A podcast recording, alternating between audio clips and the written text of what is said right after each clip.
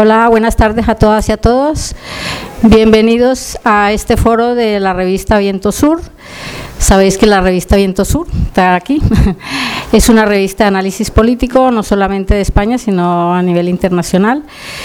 Eh, si la queréis conocer, pues podéis eh, ojearla o entrar a la página web. El foro de la revista se hace todos los miércoles, todos los terceros miércoles del mes y este mes de septiembre, dado el tema que nos eh, ocupa a los colombianos en este momento, que es el tema del proceso de paz, pues está dedicado a esto. ¿eh? Eh, sabéis que hace más de 50 años se viene dando una guerra entre las Fuerzas Armadas Revolucionarias de Colombia y el Estado colombiano, que, mm, y que hace cuatro años más o menos ha habido unas negociaciones en La Habana y en Oslo y que se han plasmado con un primer acuerdo el 23 de junio y luego se va a refrendar eh, definitivamente el 26 de septiembre en Cartagena de Indias. Em, para hablar del tema y de los pros eh, y, las, y lo que se está moviendo en Colombia alrededor del, del referéndum y de la situación actual política allí, pues eh, están estos tres compañeros y compañeras eh, que lo voy a lo voy a presentar. Ellos tendrán un alrededor de 15 minutos cada uno y luego habrá un espacio de preguntas y debate. Eh, bueno, voy a, presentar los intervinientes. La compañera es Natalia Munevar, es refugiada colombiana y activista aquí también en España. Eh, Yesida Arteta, sociólogo y abogado colombiano y fue comandante de las FARC. El compañero José Manuel Martín Beden, pues eh, periodista y que también ha estado eh, de corresponsal en algunos países latinoamericanos, inclusive Colombia, y ha escrito algunos, algunos ensayos relacionados con el tema de la comunicación y el tema de, de, Colombia también en concreto. Eh, bueno, dejo la palabra al compañero Yesid Arteta, que es el primer interviniente. Hola, ah, ok. Bueno, eh, primero que todo, darle un saludo a, Viento Sur por organizar este foro y darnos la oportunidad de conversar algunas cosas. Antes me voy a tomar un poquito de agua. Aunque antes antes como que colocaban en una botella de vino, una botella de whisky para poder soltar la lengua, ahora colocan agua, pero bueno.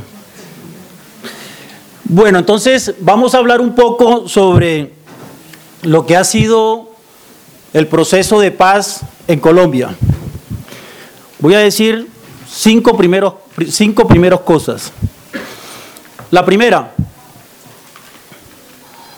que en pleno siglo XXI, una guerrilla que estatutariamente es de ideología marxista-leninista, consiga una negociación con un gobierno neoliberal, uno de los más firmes aliados de Washington en la región, ya debe despertar muchas inquietudes para el mundo académico y para los historiadores, que prácticamente daban por cerrado algún capítulo de una guerrilla revolucionaria negociando en pleno siglo XXI. Lo segundo es de que con el cierre de esta negociación se está cerrando el ciclo de la lucha armada en América Latina. En América Latina hubo guerrillas de toda naturaleza. Alguien está haciendo un estudio, creo que más de 750 grupos, de todas las categorías, de todos los pelambres. Muchos de ellos inspirados en tesis foquistas, las de Regis Debray, del mismo Che Guevara. Regis Debray, que después posteriormente fue ministro de Cultura de, de François Mitterrand, etcétera. Y eh, movimientos, muchos de ellos aventureros, inspirados en parte en la, en, el, en la gesta del 26 de julio en Cuba. Y en el caso de las FARC, prácticamente con el Ejército de Liberación Nacional son los dos últimos supervivientes de la lucha armada en América Latina. Con la diferencia de que las FARC fue quizás de las pocas organizaciones revolucionarias en América Latina que no nació por vía del foquismo, sino que mudó de movimiento de resistencia armada campesina en movimiento revolucionario. Tercero, el tamaño de esta negociación. Estamos hablando de que Colombia es un país enorme para ponerles, en términos geográficos, es dos veces España, una vez y media Francia, 54 veces El Salvador. Un país que tiene 6.200 kilómetros de frontera terrestre, porosas, selváticas, complejas. Un país con 48 millones de habitantes y el 29 país en el mundo de acuerdo al Producto Interno Bruto. Es decir, que no se trata de una negociación de un pequeño país, de un país fracturado, de un país fallido desde el punto de vista estatal o desde el punto de vista administrativo. Es un Estado que, bien o mal, ha sabido funcionar desde el punto de vista administrativo. El tamaño de las FARC. No sabemos cuántos hombres pero en algún momento se habló de 20 mil hombres. Hoy, hoy hablan de 10, de 12 mil, de 8 mil. Pero ya hablar de 10 mil hombres, estamos hablando de un subejército. Incluso la FARC en tamaño es más grande que muchos de los ejércitos regulares de América Latina o de Centroamérica. El tamaño de las fuerzas militares. Colombia tiene en estos momentos alrededor de medio millón de hombres en las tres fuerzas y en combinación con la Policía Nacional que está adscrita al Ministerio de Defensa. Tiene el ejército de tierra más grande de América Latina, incluso superior al del Brasil, porque ha sido una guerra de guerrillas, una guerra pequeña. Y tiene un ejército profesional de aproximadamente 10.000 hombres, mucho más grande que el ejército profesional de España, que es uno de los países que conforman la OTAN. En cuarto lugar, es la primera negociación que se hace de cara a la justicia internacional, a la Corte Penal Internacional. Y es la única negociación en la que el, tema de las víctimas ha sido como la piedra angular sobre la cual ha girado la negociación. Ha sido como el punto de gravitación, el tema de las víctimas. Negociaciones anteriores, este tema ha sido irrelevante, no se ha tenido en cuenta e incluso en negociaciones mucho más atrás ni siquiera se hablaba de justicia internacional. Y en quinto lugar, ha sido el proceso con más apoyos internacionales. Es decir, no hay un lugar del planeta, no hay ningún estado del planeta que no haya dicho sí al proceso de paz entre las FARC y el gobierno de Colombia. Desde la Unión Europea, desde el Departamento de Estado, los países de América Latina, de la CELAC, UNASUR, Rusia, Irán, etcétera, etcétera, etcétera. Estos cinco aspectos los nombro a guisa pues, de, generalidades para tenerlas en cuenta. Aspectos positivos de esta negociación. Primero, el enfoque territorial. ¿Qué pasa? Colombia ha tenido un prontuario de guerrillas, guerrillas maoístas, guerrillas indigenistas, guerrillas pseudotrosquistas, guerrillas comunistas, guerrillas nacionalistas. Grupos pequeños, grupos medianos, con los que gobiernos anteriores llevaron a cabo procesos de negociación. Pero esos procesos anteriores fueron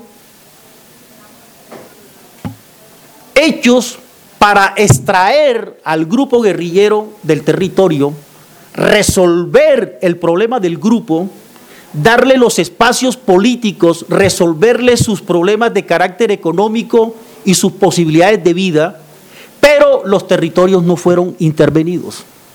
Por esa razón el conflicto se siguió reproduciendo. Las partes, de manera, creo yo que muy acertada, decidieron intervenir los territorios. Es decir, el problema fundamental no es la FARC.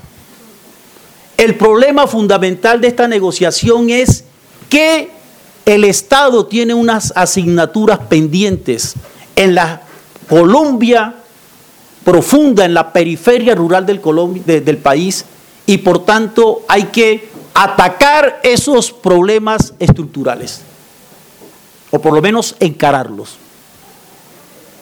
Y hay que decirlo, aquí se crea como una especie de sociedad entre gobierno y Estado, perdón, entre Estado y FARC, para poder establecer un solo Estado en esos territorios donde la jurisdicción ha sido disputada entre los alzados en armas y de manera patética por parte del Estado colombiano. Segundo, el acuerdo de paz que está compuesto por 297 folios en la que prácticamente se han establecido cada detalle, pareciera que no hay un solo hilo suelto, no hay una fibra suelta en este, en este acuerdo, es más que una constitución. Constituciones tenemos muchas en muchos lugares del mundo. En Colombia incluso hay una constitución del año 91 que fue el resultado de una negociación también con grupos alzados en armas. Pero sabemos, y los que han estudiado ciencia política tienen claro que una constitución pues es como un manual de muy buenas intenciones en lo que se garantiza fundamentalmente el funcionamiento del Estado, pero las garantías de los ciudadanos prácticamente queda en papel mojado. Este acuerdo, la FARC insistió de manera vehemente en una Asamblea Nacional Constituyente y puede que se lleve a cabo en un par de años o cuatro o cinco años, no sabemos. Pero este documento es mucho más explícito, mucho más contundente que una constituyente. Ahí está la riqueza de este acuerdo. Tercero, las FARC a través de esta negociación consiguió romper una bipolaridad que existía en el debate político de Colombia. ¿Consistente en? En que por un lado las fuerzas del establecimiento hablaban de una amenaza terrorista y de otro lado, en el campo de las organizaciones de derechos humanos se hablaba exclusivamente de violación de derechos humanos. Esa fue la agenda política de Colombia en los 8, 10, durante 8, 10, 12 años continuos, especialmente durante los dos, los dos mandatos del presidente Uribe. La FARC consiguió incorporar otros temas que se volvieron en meses determinantes en toda la discusión política del país. Reforma agraria, tema de participación política, tema de las minorías, temas de género, tema de LGTBI, etcétera, temas medioambientales, etcétera. Si hoy Colombia discute sobre estos temas, los temas de la modernidad, es en razón a este acuerdo, en razón a esta negociación que logró romper esa bipolaridad. Cuarto, es el proceso, y hemos estudiado muchísimos procesos, en las que el nivel de participación ha sido formidable. En un principio el gobierno era partidario de que la sociedad civil no tuviese ningún tipo de representación, participación en la mesa, ni fueran escuchados ah, eh, no fueran escuchados ante los plenipotenciarios de la FARC y el gobierno. La FARC defendió de manera vehemente, insistió en que era necesario. La sociedad civil a través de sus 14 mil organizaciones presionaron y el gobierno se vio abocado a abrir esa puerta. Una puerta por la que entró muchísima gente. Entraron muchísimas organizaciones. Se realizaron foros con participación de miles de personas representativas de las organizaciones sociales metidas hasta en el culo del mundo de Colombia. Y las víctimas, como dije al principio, que es como el sobre la que gravita buena parte de esta negociación, fueron escuchadas en La Habana y los plenipotenciarios escucharon. Y esto sirvió para que las partes pudieran también aterrizar sus propuestas. Porque, por un lado, las FARC, frente al tema agrario, tenía un programa que databa del año de 1964, cuando en realidad el país necesitaba por lo menos ocho reformas agrarias. Porque no es lo mismo en un lugar donde hay latifundio improductivo a lo que sucede donde hay minifundio o donde hay zonas de colonización o donde hay zonas cocaleras o donde hay parques naturales o donde hay zonas de reserva campesinas. Entonces, simplificar en un programa pequeñito toda una complejidad agraria solo fue visto cuando se escucharon a los representantes de los campesinos, incluso hasta de los propios gremios agrícolas. Y el gobierno también supo, a través de estos foros y con la participación ciudadana, de que la realidad del país iba más allá de los informes de sus tecnócratas que solamente se fijan en las cifras, en las estadísticas, pero que desconocen de manera absoluta cuál es la realidad en las profundidades del país, como especialmente sucede con el país rural. Y como quinto, yo creo que la FARC hizo un proceso de adaptación muy rápida. Yo creo que en ese sentido la FARC han sido una organización muy lista que llegó a la ciudad de Oslo hace cuatro años, en el mes de octubre, para iniciar un proceso de paz y en un abrir y cerrar de ojos fue adaptando su discurso a los nuevos tiempos, a las nuevas realidades y con un grupo realmente pequeño y sin contar, óigase bien, en las primeras de cambio con los asesores, con, los, con la experticia de otras personas que eran necesarias, tal como sí lo tenía el gobierno detrás de sus plenipotenciarios.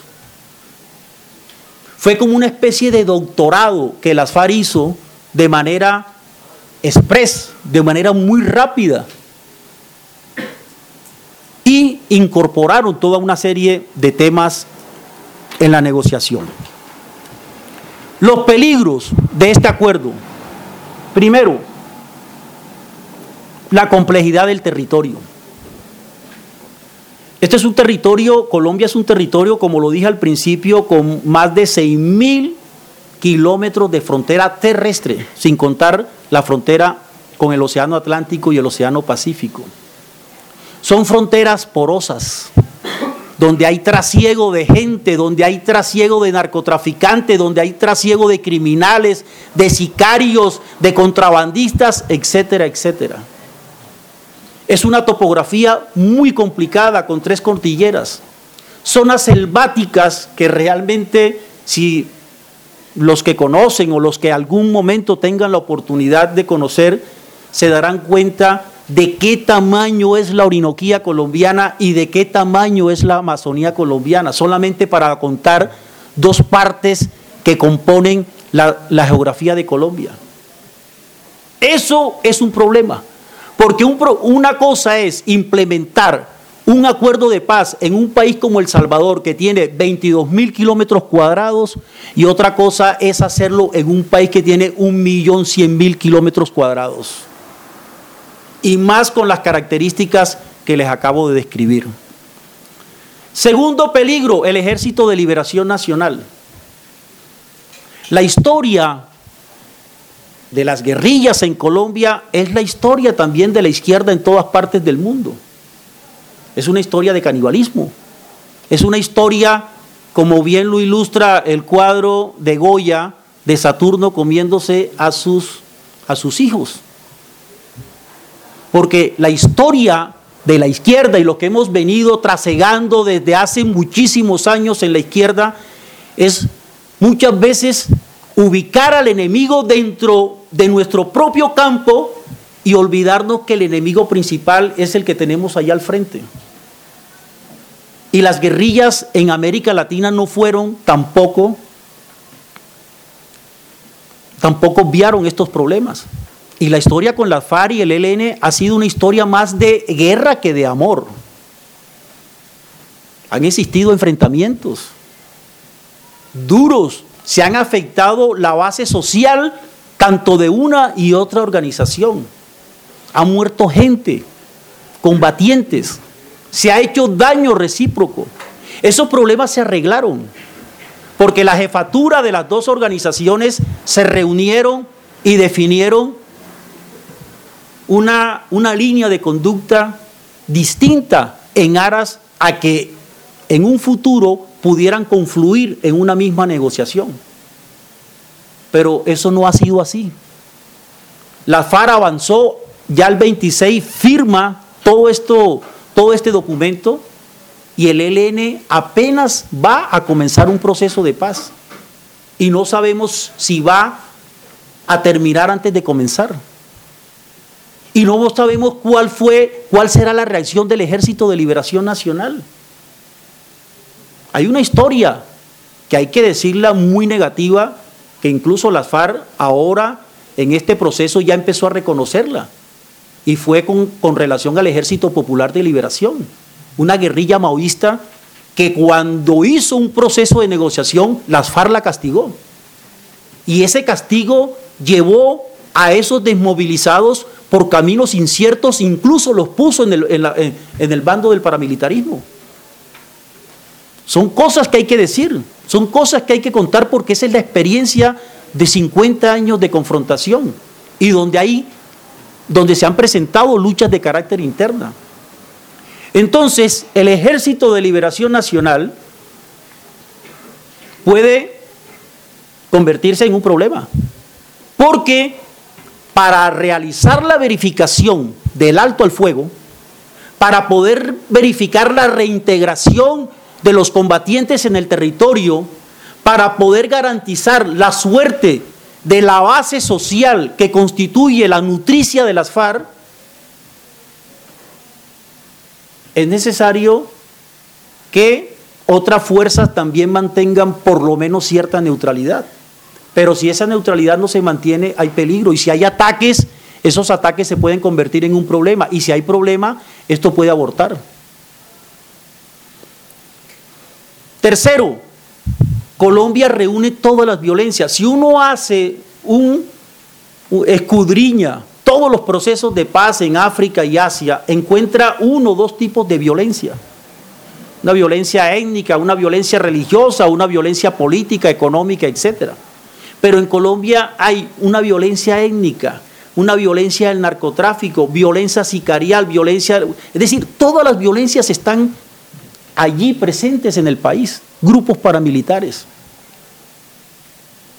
Que un proceso de negociación esté abocado a tantos peligros, muy pocos, como este. Cuarto, la propia dispersión de la izquierda. Y se los digo con toda sinceridad, el primer enemigo con el que se va a topar la FARC no va a ser precisamente con, el, con, la, con la extrema derecha del uribismo, sino con sectores de la misma izquierda, que los van a ver como competidores. Porque esa ha sido la historia nuestra. Y hay sectores que incluso van a votar al sí ahora al plebiscito pero valga la redundancia poniendo peros. Es decir, hay momentos en la vida en que hay que decir sí o no. Pero no puede uno estar argumentando peros porque es un momento trascendental. Y quinto, hay que evitar, y en eso yo creo que es importante, que el proceso de reintegración de las FARC sea un proceso gradual, sea un proceso en la que el mando central de la FARC no pierda el control de sus combatientes. Porque lo peor que puede pasar es que se presente una atomización. Porque una atomización significa que hay personas que han pasado más de un cuarto de siglo dentro de la guerrilla, que saben realizar operativos militares, que saben manejar armas, que saben manejar explosivos. Y en una situación incierta, si se pierde el control y se genera una especie de atomización, no sabemos a ciencia cierta a dónde pueden terminar especialmente mandos medios.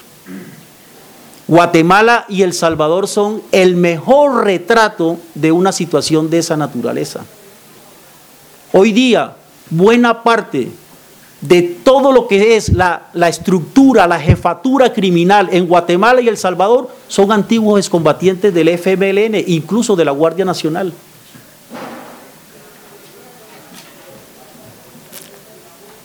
Finalmente, cinco puntos ya mirados desde la perspectiva de la izquierda. Eh, yo personalmente, es una opinión personal, Pienso de que en Colombia es necesario, digamos dentro de la perspectiva de la izquierda, pensar en un gobierno de transición. Un gobierno de transición con un programa. ¿Cuál es el programa? El acuerdo de paz. La ejecución del acuerdo de los 297 folios. Un gobierno que se comprometa a implementar estos acuerdos. Segundo, la FARC tienen una base social, pequeña pero la tienen, especialmente en el mundo rural, en la periferia rural de Colombia. Tienen un problema en las grandes conglomeraciones urbanas. Una, un problema, ¿por qué? Porque una de las guerras, o quizás la, la única guerra que perdió la FARC en Colombia fue la guerra mediática. A la FARC la convirtieron en una organización criminal, los medios de comunicación, y el sistema se encargó de presentarlos como la quintesencia de los demonios, haciendo el mal per se. Frente a ese mundo urbano, la FARC tiene un gran desafío, y es que tiene que empezar a recortar esa brecha, y esa brecha tiene que recortarla a través de inteligencia, a través de, del discurso, a través de su estética. Lo que están haciendo ahora en la décima conferencia en los llanos del Yarí es el camino correcto. Es una demostración palmaria de que han entendido cómo hay que reducir esa brecha con el mundo urbano. Ahí donde se deciden los grandes acontecimientos de Colombia, porque es donde está la inmensa mayoría de colombianos viviendo. Tercero, la FARC tiene que hacer su propio relato. Yo no diría ni siquiera su relato, un contrarrelato, porque el relato de las FARC se le hicieron sus enemigos. Es decir, ¿quiénes son las FARC? ¿De quiénes son las FARC? La contaron sus enemigos. Ellos son los que dijeron que la FARC era esto, esto, esto, esto y esto. Una especie de, storytelling. Y que las FARC en este momento tiene que empezar a construir su contrarrelato para poder ubicarse y para que gradualmente la sociedad pueda realmente saber quiénes han sido. Porque en Colombia son muy pocas las personas que conocen la verdadera naturaleza de las FARC, la esencia de las FARC.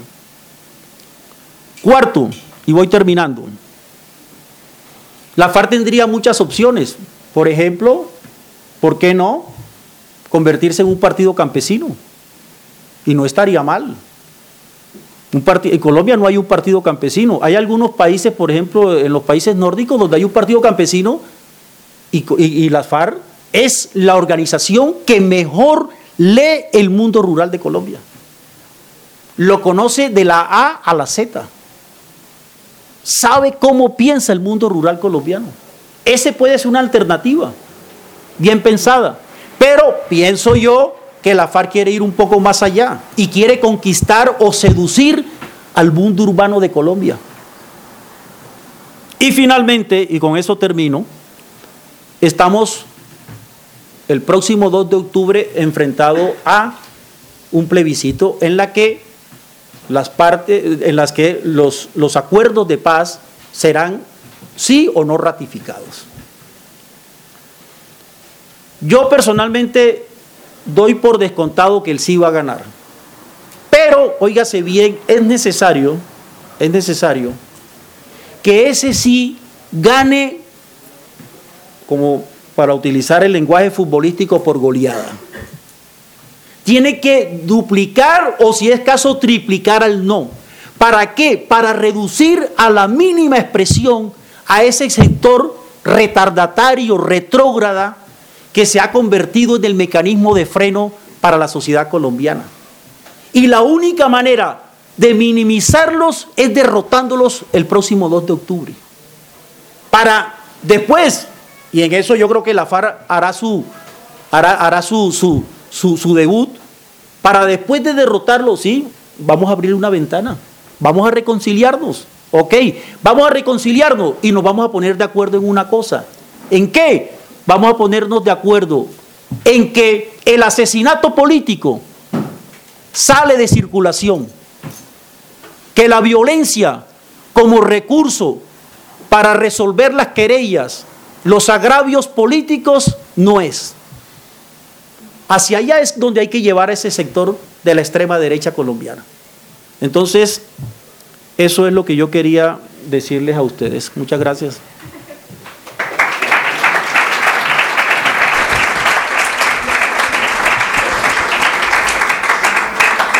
Gracias. Tiene la palabra la compañera Natalia Monevar.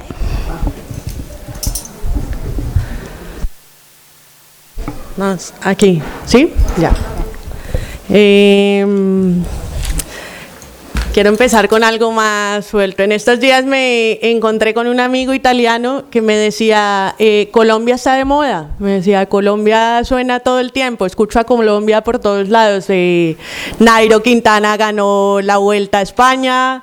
Eh, me decía, veo, estoy viendo la última temporada de Netflix de Narcos, cosa que me parece a mí súper desafortunada pero la realidad es que eso es la lectura que están haciendo no solo los españoles, sino la mayoría de la gente en Europa, como que eh, esta, esta serie está volviendo a colocar a Colombia en esos términos de la droga y el narcotráfico, cuando ya habíamos pasado ese, ese proceso de transición, ¿no? ya estábamos un poco reconociéndonos un poco más por el café o las flores o el mismo ciclismo. Y eh, obviamente las negociaciones de paz. ¿No? Para mí es muy complicado hablar de, esto porque siento el conflicto de, diferentes formas y el ser víctima, no me gusta reconocerme como tal, pero el estar en este escenario eh, hace, me obliga de alguna forma a tratar de entenderlo. Eh, es una buena noticia que estemos todas aquí y me alegra mucho también ver eh, el salón lleno y que Colombia sea de interés para, para muchas personas en este momento. Yo soy refugiada política, eh, vivo en España hace 10 años, soy refugiada por varias razones. Soy líder estudiant, fui líder estudiantil en Colombia, estudié en la Universidad Tecnológica de Pereira y el movimiento, el ser, em, el participar en movimientos sociales, el ser activista en España es un acto casi de, valentía, es un acto en el cual tienes que asumir eh, miedos, tienes que eh, estar en un estado casi, y lo, me pasó de, clandestinidad, o sea, yo no le podía decir a nadie que yo hacía parte del, del Partido Comunista, a nadie, en la universidad, a nadie. Eh, mi madre también es exiliada política, mi madre lideraba grupos de mujeres en el campo, les enseñaba actividades económicas. Las mujeres son una de las mayores víctimas del conflicto armado porque eh, los hombres se van a la guerra y las mujeres se quedan solas en el campo y son ellas las que tienen que sostener a sus familias y tienen que sostener el campo y además tienen que asumir las pérdidas de sus hijos o de sus esposos o de sus hermanos. Eh, y por otro lado, mi padre, comunista, comunista desaparecido, desaparecido y asesinado porque van a ser 20 años de, su desaparición y lo desaparecieron en el momento más álgido de su compromiso con la paz. Mi padre, eh, en el momento en el que lo desaparecieron, estaba trabajando por los acuerdos de paz. En Colombia han habido varios momentos e intentos de procesos de paz, que lo mencionaba Yesid hace un rato. Y mi padre en ese proceso de paz que fue en el 91, en el momento en el que estaba el gobierno colombiano negociando con la coordinadora guerrillera Simón Bolívar, lo desaparecieron e inclusive su desaparición hizo parte, fue una de las razones por las cuales las negociaciones de paz se, se rompieron. Como hija de mi padre, eh, y como a muchas personas que tienen eh, sus hermanos desaparecidos, exiliados, sus madres muertas, asesinadas, eh, como muchos colombianos que tenemos muchísimas cicatrices. Yo creo que muchos de los que están aquí tenemos nuestra propia cicatriz, no solo por víctimas, por, por nuestras familias, sino nosotras mismas como víctimas. en ese sentido me ha tocado entender el conflicto, o sea, nos toca entenderlo y hacer una lectura eh, que voy a intentar transmitirles. Eh, hoy es un día muy especial porque hoy es el Día Internacional de la Paz y eh, lo celebramos, o sea, lo celebramos en un escenario muy particular y son las negociaciones de paz y me gustaría enmarcar este, este, esta parte porque sé que es difícil para mucha gente comprenderlo. Las negociaciones de paz en este momento han pasado por hace dos semanas, más o menos, tres semanas, que el gobierno colombiano y las FARC se levantaron de la mesa con un documento, como decía Yesid, con 291 páginas. 97. Vale. Eh, después eh, en este momento, justo hoy, están en la conferencia de las FARC, donde las FARC ratifican el estar de acuerdo con, estos, con este acuerdo. Y el 26 de septiembre, es decir, el próximo lunes, se hace la firma de la paz en Cartagena, en Colombia, y el próximo 2 de octubre se celebra el plebiscito en el cual eh, los colombianos van a votar si quieren o no la paz. ¿Vale? En este sentido, quiero señalar que eh, los colombianos y las colombianas nos encontramos en una enorme contradicción porque eso es una paz complicada. Muchos ni siquiera asimilamos cuál puede ser el escenario en el cual vamos a vivir en Colombia en paz. Yo no me imagino a Colombia en paz, no sé de qué van a ser las noticias, no sé cómo, cómo vamos a, no sé cómo, cómo, cómo se va a desarrollar ahora el movimiento estudiantil, el campesino, o sea, el escenario es muy complicado imaginárnoslo porque no lo hemos, no lo conocemos de otra forma. Pero además esto lo vivimos en un contexto de enorme crisis y esta crisis, eh, esta crisis que es una crisis global en la cual, eh, de la cual en Colombia no se habla, porque en Colombia solo se habla de la guerra. Las noticias las consumen totalmente la guerra. El conflicto colombiano se ha comido todos los conflictos que viven normalmente los países. O sea, en Colombia eh, hablar de las necesidades del agua, de los derechos estudiantiles, el, derecho de, la defensa de los movimientos estudiantiles se marginan y son señalados como, eh, quiero tratar de, como como guerrilleros, como comunistas, como, pero es malo, es una señalación mala. Lo, voy a trasladarlo aquí. Yo soy activista español acá, esto, perdón, sí, soy activista aquí en España y cuando salimos a la calle por la defensa del agua, cuando salimos a la calle por contra los desahucios, simplemente es un grupo de activistas defendiendo un derecho. En Colombia no. En Colombia el activismo es mal señalado. En ese sentido, eh, quería señalar ese conflicto, cómo se come todos los demás conflictos y cómo es en este nuevo escenario nos puede permitir el hablar de estos otros conflictos y cómo los derechos pueden ser defendidos de otra forma. Ese va a ser como un nuevo escenario que vamos a, tener.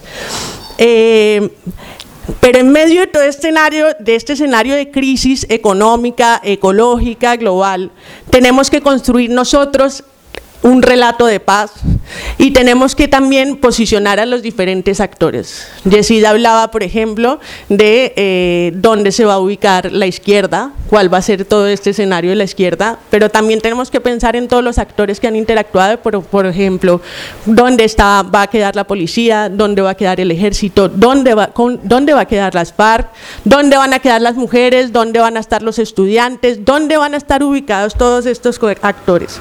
Y eh, perdón que... Y em, además de todo esto, no dimensionamos de qué manera... Em, perdón, se me por eso es necesario en vez de agua colocar sí, vino, poner el ron. whisky para poder soltar la lengua. ¿ah? Vale. ¿Por qué marco esta crisis global y cómo puede afectar y cómo está realmente afectando a los colombianos y cómo está afectando la crisis a Colombia y cómo no hablamos de esto y cómo esto puede ser un problema? Hay una frase que me, me gusta mucho que menciona José Antequera, que es eh, otro, es un líder en, en, en Colombia y es víctima también, eh, su padre fue asesinado eh, y hace parte de la historia de nuestro país. José Antequera que dice que nosotros vivimos y pensamos con el pesimismo de la inteligencia y el optimismo de la voluntad. Y entonces él dice que nosotros en este escenario tenemos que trabajar con el pesimismo de la inteligencia, en el sentido de que nosotros sabemos eh, cómo la paz nos va a traer cosas negativas de alguna forma. O sea, cómo nosotros sabemos que este escenario de paz puede traer cosas que a nosotros no nos gusta tanto. Puede ser o que se está construyendo este escenario de paz eh, que no a todos nos puede gustar de la misma forma. Voy a poner un ejemplo.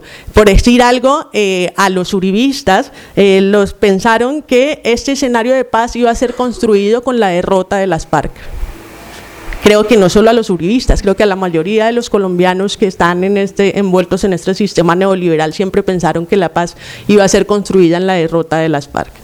O como a nosotros, las víctimas, eh, este proceso de paz también es una constatación de muchas cosas que se perdieron y que no van a volver nunca más.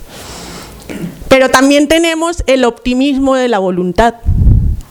Y el optimismo de la voluntad es hacer realidad, es pensar que de verdad la paz se ha construido a través de muchas luchas, o sea, han sido muchas luchas las que nos han permitido estar hoy sentadas hablando y negociando la paz y construyendo ya realmente la paz.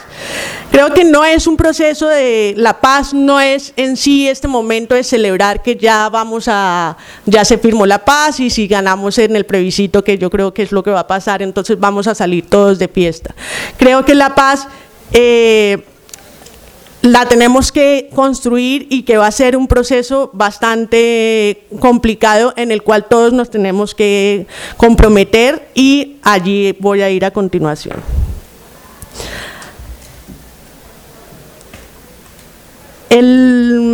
Quiero decir que esta charla eh, no vaya a ser únicamente eh, pensar qué bien y qué tal eh, voy a tratar de entender cómo es el conflicto colombiano y cómo puede ser la negociación de paz. Quiero pensar que esta charla nos puede servir también para ver cómo podemos aportar a que esa paz de verdad se construya. Entonces, en este sentido, quiero proponerles una serie de puntos que son unos puntos que en este momento eh, sobre los cuales podemos trabajar y que creo que son urgentes y que podemos poner en marcha si, si tenemos la intención de construir este escenario. Uno es que debemos pensar en construir una campaña propia. La paz no viene marcada por una agenda, no, hay, no es la agenda que eh, propone el gobierno colombiano o la agenda, la agenda que eh, propone la izquierda colombiana o la, gente la agenda que proponga las FARC.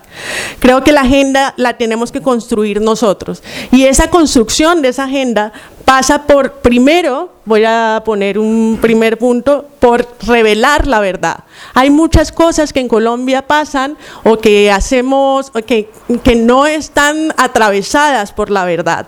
Y esto pasa, vale, por eh, un ejemplo concreto. La lucha de la gente del agua en La Guajira. Salen los indígenas y la gente de La Guajira a luchar porque no tienen agua. Salen a protestar porque no hay agua. Mueren niños en La Guajira porque no hay agua. La respuesta del gobierno es mandar el ejército a reprimirlos.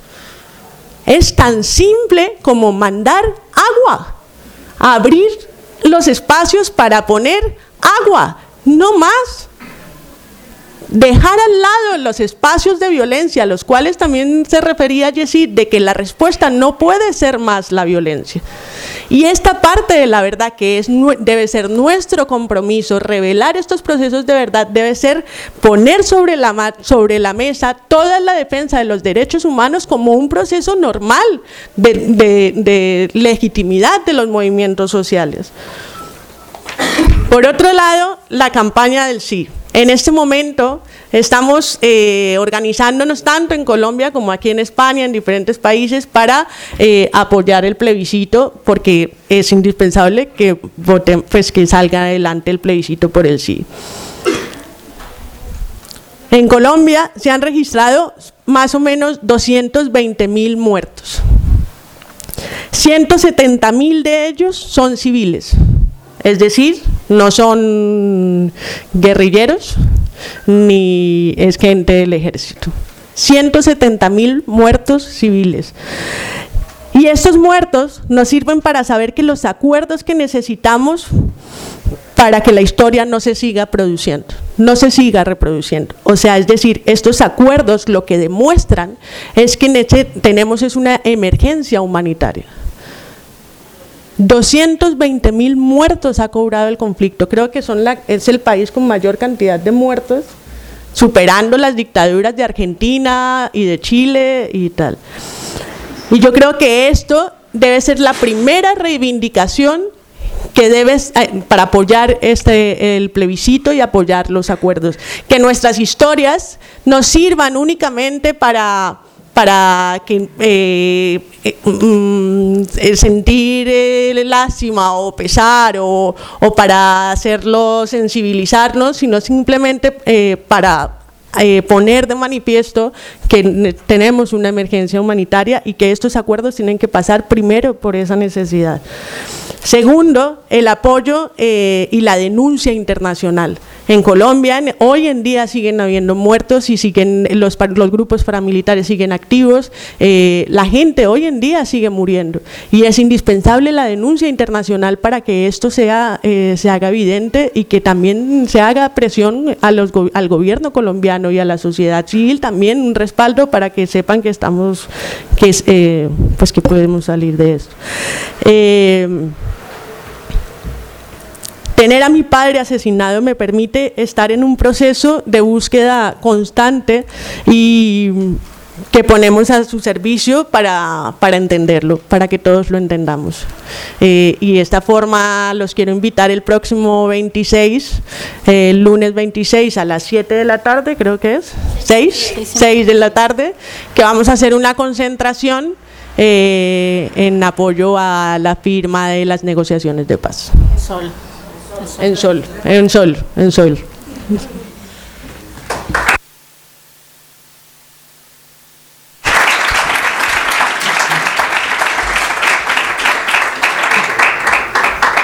Bueno, el compañero Martín Meden tiene la...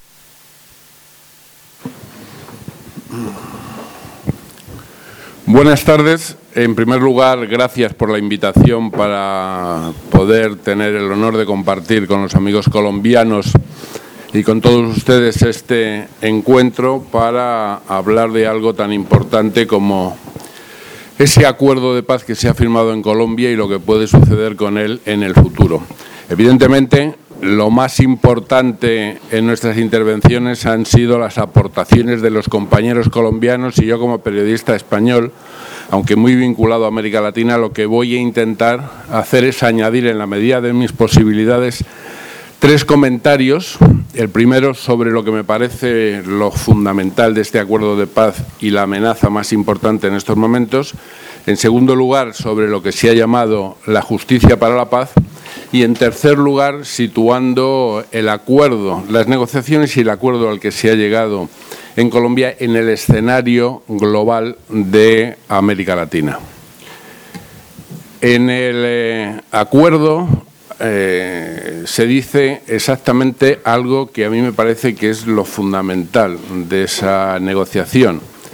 Y leo textualmente que lo acordado es para, textual, transitar a un escenario en el que impere la democracia con garantías plenas para quienes participen en política. Eso, para mí, demuestra eh, que las FARC tenían razón. Y tenían razón en un doble sentido. En primer lugar, porque es cierto, y el Estado lo reconoce, que eh, el terrorismo de Estado no les dejó otro camino que la insurgencia como respuesta ante una acometida terrorífica que excluía de la participación política a los sectores sociales a los que las FARC pretendían representar. Pero que al mismo tiempo las FARC siempre tuvieron razón al plantear desde su primer periodo de organización entre 1964 y 1966 y mantenerlo permanentemente a lo largo de su historia, que la única solución para parar la guerra e iniciar y empezar a resolver el conflicto era una negociación política que precisamente crease las condiciones para acabar con esa exclusión y permitiese que la participación en política no tuviera como respuesta el que te matasen. Bueno, mm, el presidente Juan Manuel Santos desde el principio de las negociaciones eh, dijo, y lo ha repetido continuamente, que su gobierno no estaba negociando ni el sistema político, ni el modelo económico, ni la doctrina militar.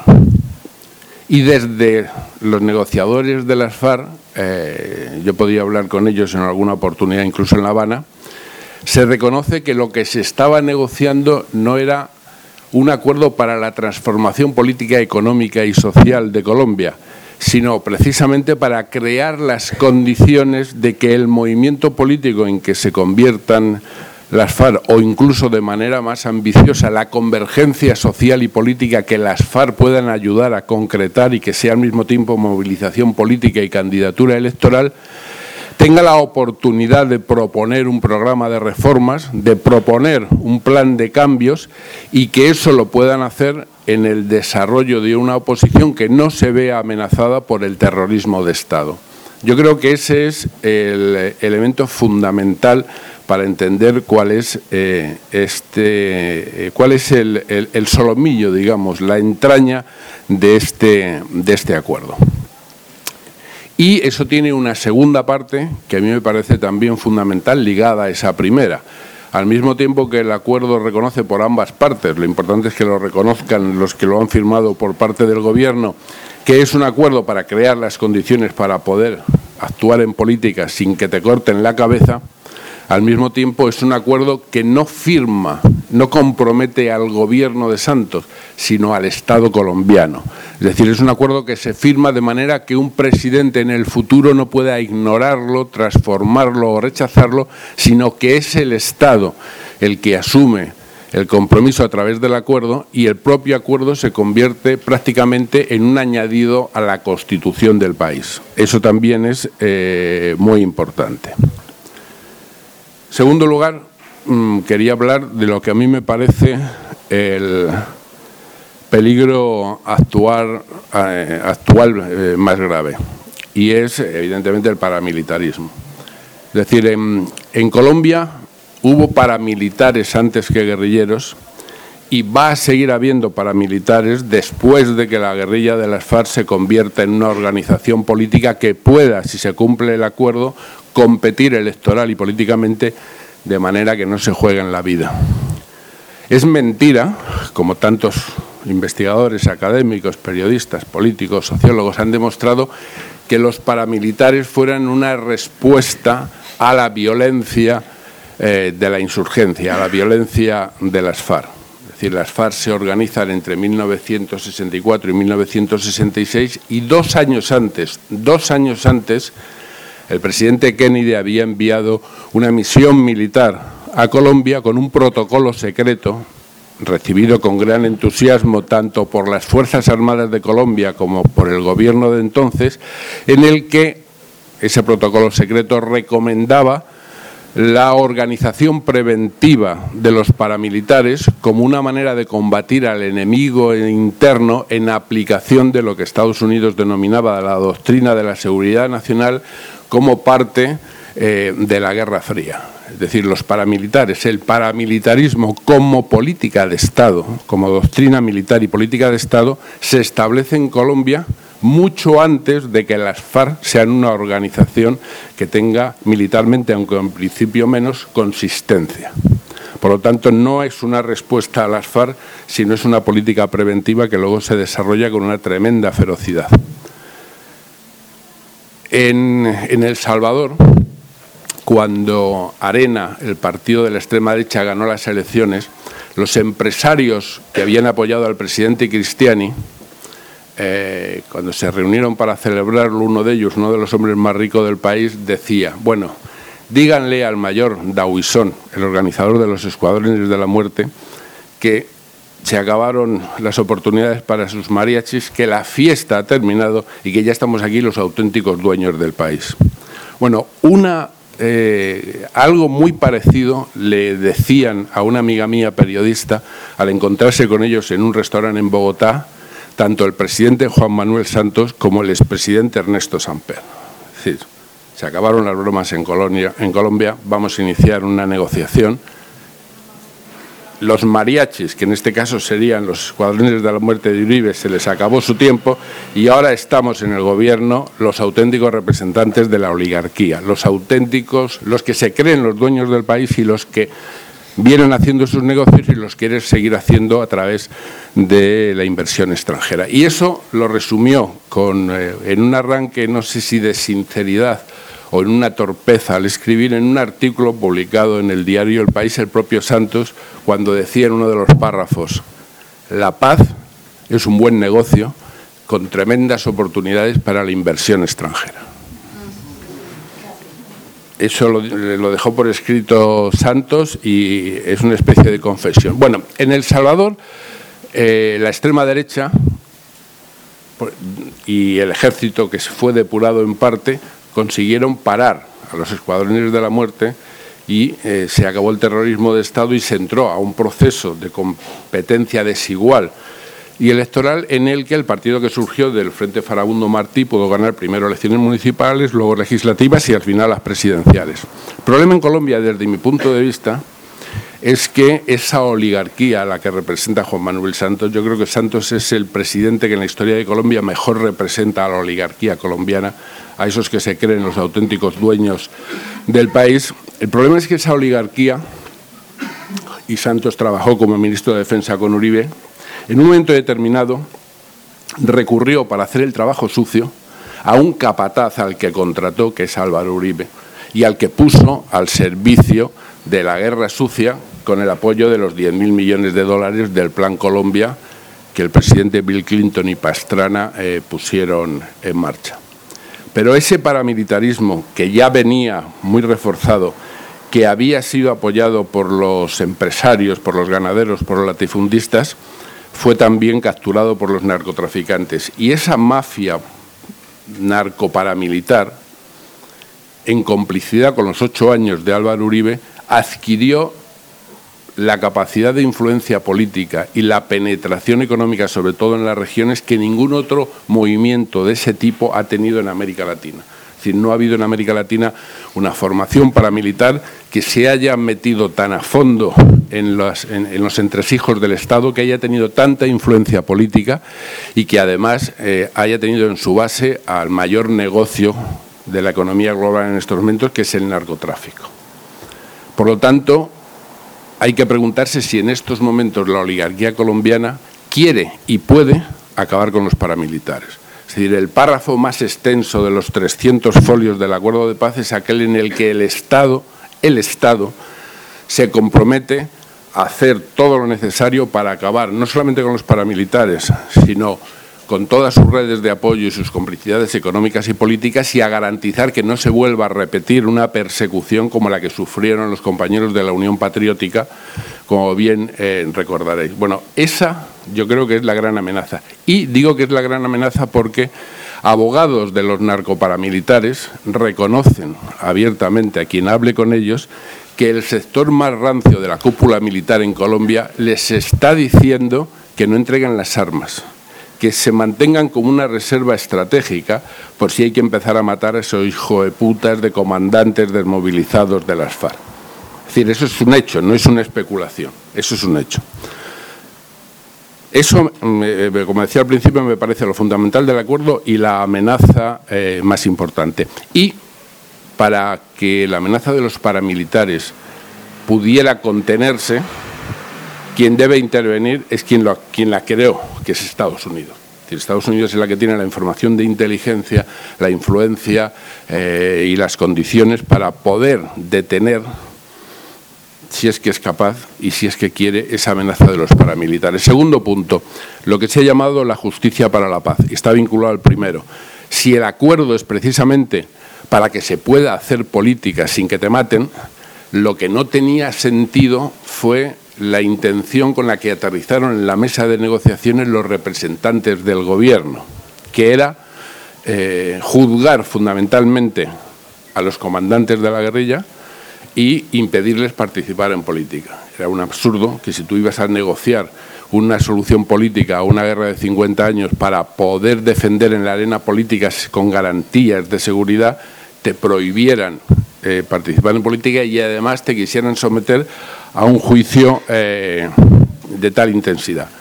Bueno, eh, las, las, FAR han cometido eh, errores, excesos y barbaridades, pero son incomparables. No se puede comparar con esos errores, excesos y barbaridades las, la ferocidad del terrorismo de Estado, el daño que ha causado, la intensidad con que se ha producido y la cantidad de víctimas. Al final, hubo un acuerdo que es esa justicia en la que se antepone la verdad y quien confiese no tendrá que pasar penas de cárcel y quien no lo haga puede ser condenado hasta 20 años de cárcel. Y para terminar y no consumir mucho más tiempo, un aspecto del que se habla poco, pero que a mí me parece importante, que es situar eh, la negociación eh, del acuerdo de paz en Colombia en el escenario de América Latina. En los cuatro años en que se han desarrollado las negociaciones, el escenario en América Latina ha cambiado y ha cambiado mucho. Es decir, cuando las FARC llegan a la negociación, son llevados del brazo por la inmensa mayoría, por todos los gobiernos, llamados gobiernos progresistas de América Latina, con el argumento de que se consideraba un anacronismo simultáneamente el bloqueo a Cuba y la resistencia armada de las FARC. Y Estados Unidos, que con Obama en su última parte del segundo periodo presidencial aterriza por primera vez en 15 años con una nueva política contra América Latina, en esa nueva política había dos objetivos históricos para resolver, que era la revolución cubana y que era eh, la guerrilla de las FARC en Colombia. Y se arreglan los dos problemas simultáneamente, pero tan simultáneamente que comienzan a negociarse el mismo día, el 23 de febrero del 2012, estaban en La Habana, cada grupo en sus afanes, el senador estadounidense que en conversación con Raúl Castro inicia el proceso que culmina el 17 de diciembre con el, del 2014 con el anuncio de la renovación de relaciones diplomáticas y en la misma ciudad y al mismo tiempo estaban las delegaciones del Gobierno de Colombia y de las FARC iniciando los seis meses de conversaciones secretas que dieron lugar a las eh, negociaciones. Con lo cual, de alguna manera, Estados Unidos eh, mete en un mismo paquete la desmovilización de las FARC y la evaporación bajo la presión económica y cultural e informativa del proyecto cubano eh, de socialismo. Y termino poniendo el acento en el cambio de escenario. Es decir, cuando, cuando empiezan las negociaciones, los gobiernos de Brasil, de Argentina, de Venezuela, de Colombia, de Ecuador, eh, de Uruguay, de El Salvador, de Nicaragua, al mismo tiempo que llevaban a las FARC hacia la negociación, eran una garantía y más con la creación de la CELAC, la Comisión de Estados la Comunidad de Estados Latinoamericanos y Caribeños, para vigilar el cumplimiento de un acuerdo y presionar sobre el Gobierno de Colombia para que se cumpliera. Ahora eso ha cambiado radicalmente. Perdieron los peronistas en Argentina, han expulsado a Dilma de la presidencia en Brasil, derrotaron en las parlamentarias a las candidaturas bolivarianas, derrotaron a Evo en el referéndum sobre la reelección y están en marcha los mecanismos para intentar desestabilizar a los gobiernos de Uruguay, El Salvador, Nicaragua y Ecuador. De manera que ahora hay una América Latina mucho más débil y mucho menos interesada en vigilar que el gobierno de Colombia, el Estado, cumple el acuerdo que se ha firmado. Es decir, las condiciones son peores que cuando se empezó eh, la negociación. Y esa eran, esos eran los comentarios que yo quería hacer sobre los tres aspectos.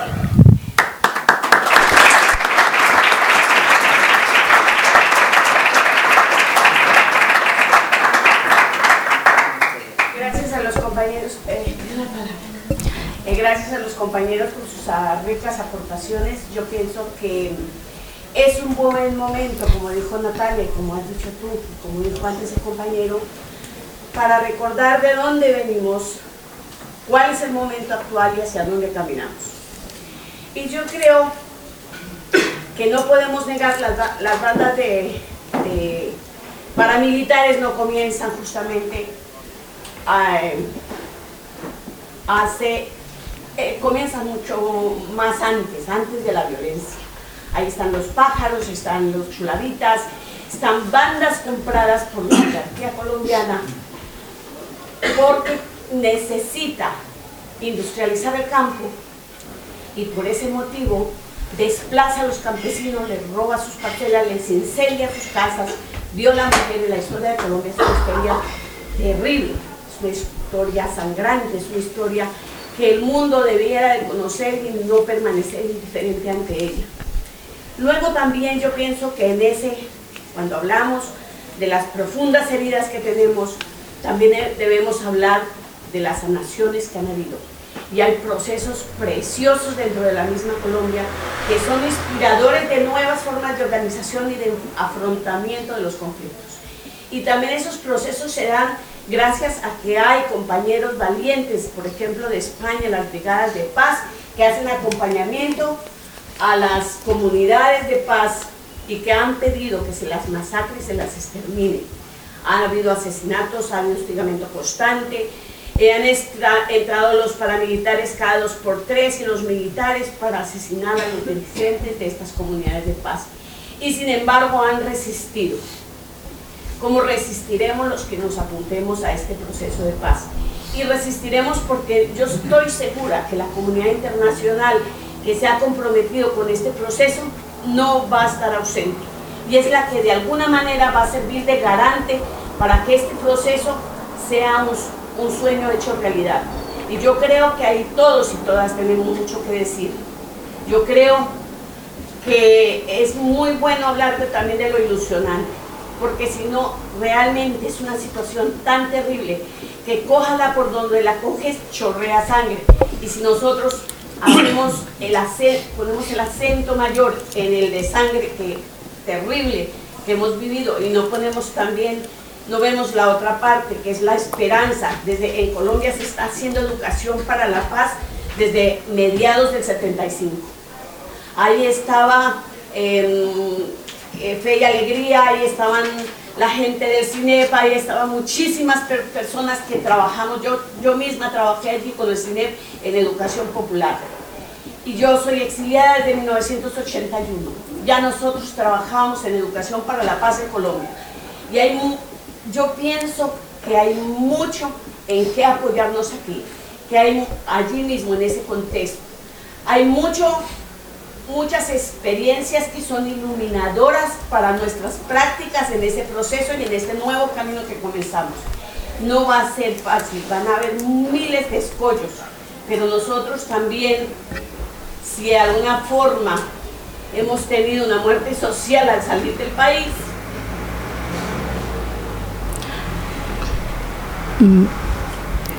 Bueno, eh, podemos poner toda la energía y toda la ilusión en la reconstrucción del país y en crear unas condiciones distintas como, como lo están poniendo todos los compañeros que están trabajando en la plataforma por el sí, en las chapolas que se están repartiendo, en toda la campaña que se está haciendo.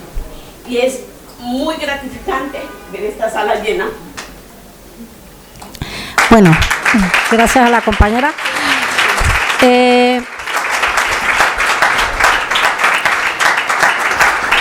Bueno, agradecer a, las, a, los, a la compañera y el compañero que han intervenido. Quería hacer un apunte antes de entrar al debate. Eh, que os pedido la palabra y no, no habíamos entrado ya todavía. Ahora se va a hacer un debate y una intervención. Con, por favor, me levantáis la mano. Y luego ya eh, los compañeros, la compañera y los compañeros pues contestarán vuestras preguntas o, vuestras dudas. Quería hacer un inciso y es que el Foro Viento Sur, como informé inicialmente, se hace los terceros miércoles de cada mes con eh, temas de actualidad como es este el de Colombia. Y los que queráis y las que queráis recibir información, por favor dejar aquí vuestro nombre y vuestro correo. El correo, por favor, escribirlo en mayúscula. Si queréis recibir información de las actividades del Foro de Viento Sur. Por aquí lo paso. Tomarlo, ¿no? Bueno, eh, vamos a abrir el debate. Si queréis ir eh, levantando las manos, la persona que quiere hacer eh, la intervención. Ah, tenemos un micrófono aquí que, que lo pasaremos para que se pueda oír la, la, la pregunta.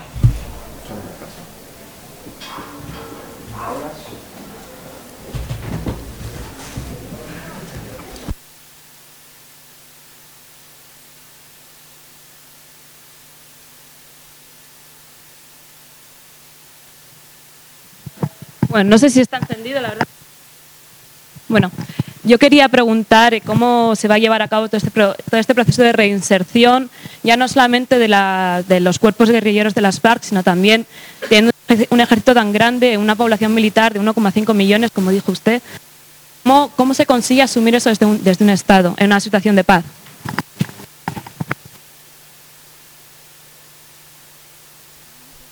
Menciones y luego ya contestarán los compañeros.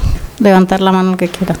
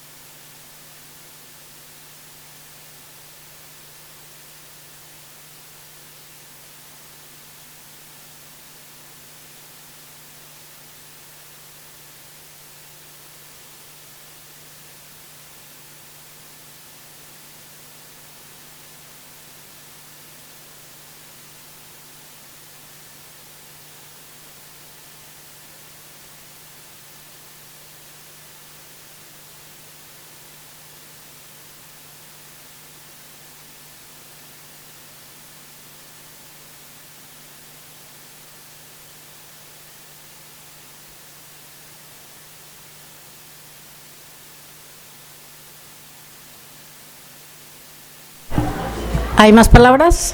Si no, entramos a... Ah, sí, aquí.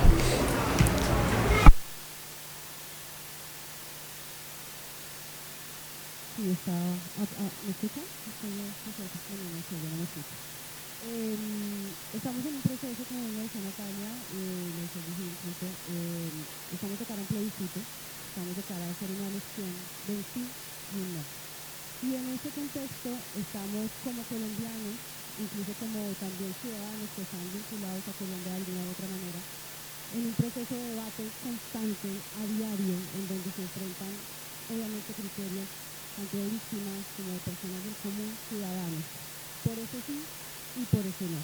Me gustaría que de alguna manera, ya que estamos haciendo pedagogía desde el comité, no haciendo pedagogía porque es lo que queremos, hacer educación en la paz, más que de llevar a la gente a decirle, diga sí o diga no, realmente inte- y a- haga una- un análisis interno de lo que es para usted este proceso, lo que va a ser para usted este proceso y el después. Porque yo creo que el reto real de Colombia viene después del 2 de octubre. O sea, nuestro reto empieza el 3 de octubre cuando se defina qué es lo que va a pasar ese domingo. Entonces, frente a esa- ese debate constante, les dejo sobre la mesa a ustedes que están a los tres, incluso me gustaría escucharlos desde cada uno de sus puntos de vista. Los argumentos del no pues, suelen ser constantemente los mismos, ¿no? El tema de la parte la parte económica, lo que se le va a pagar, ¿no? Luego a las personas que se van a rechazar. Eh, las curules también son los temas constantes. ¿Cómo manejar una dinámica en este contexto de pedagogía en donde no choquemos con su criterio, pero sí logremos llegar a un consenso en donde se les pueda educar desde lo que realmente se está haciendo en contexto de paz y desde los acuerdos?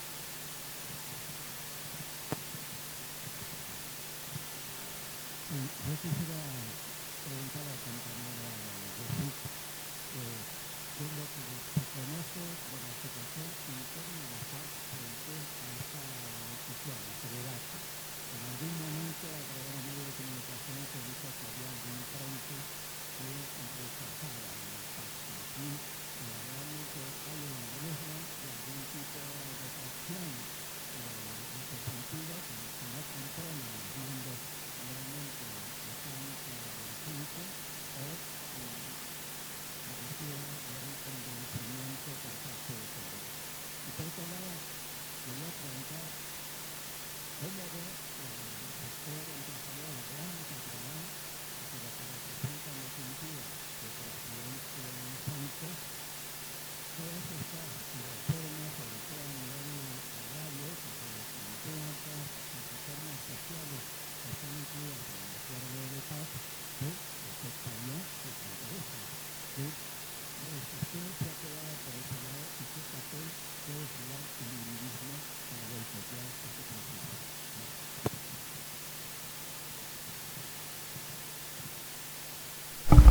Bueno, ya que voy a intervenir, eh, quería una puntualización acerca de la política de desarrollo agrario, que es uno de los puntos que, que están dentro del convenio de paz.